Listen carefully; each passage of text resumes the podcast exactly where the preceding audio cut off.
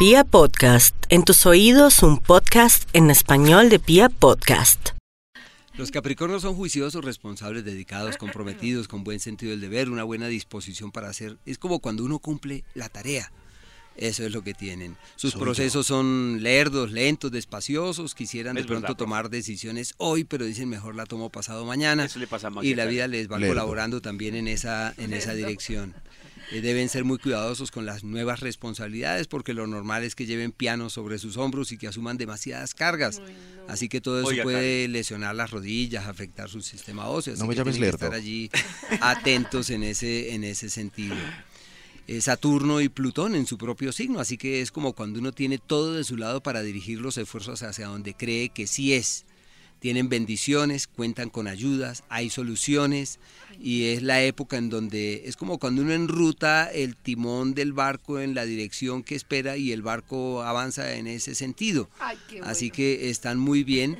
Eh, la ventaja es que todo lo planean, lo planifican, lo programan. Hay veces se exceden de pronto en eso, pero bueno, Saturno en su signo. Ojo con el pesimismo, la negatividad, porque si Oiga, permiten Max. que esos sentimientos invernales tomen vida, pues se pueden sumergir allá en sentimientos que no son muy valiosos. Quienes nacieron en la primera semana, o sea, eso equivale a la última semana de diciembre, han tenido un 2018 muy difícil. Se, llamó el, se llama el año de las grandes pruebas, de los dolores, de los vacíos. Han tenido un año tan difícil Y esa situación, esa situación se presenta para quienes nacen en 2010, eh, para el 2019 en la primera semana de enero, así que quienes O sea que el nacieron mío ya pasó. Sí.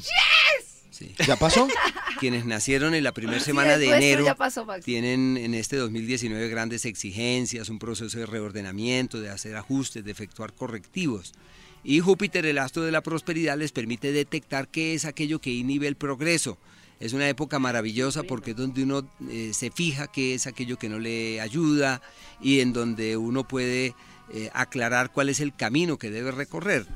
Y ya en los procesos de los meses, el mes del éxito siempre cae para el mes de, en este año 2019, que generalmente cae para octubre, pero en este, en este caso inicia desde el día primero de septiembre y llega aproximadamente hasta el día 23 de octubre.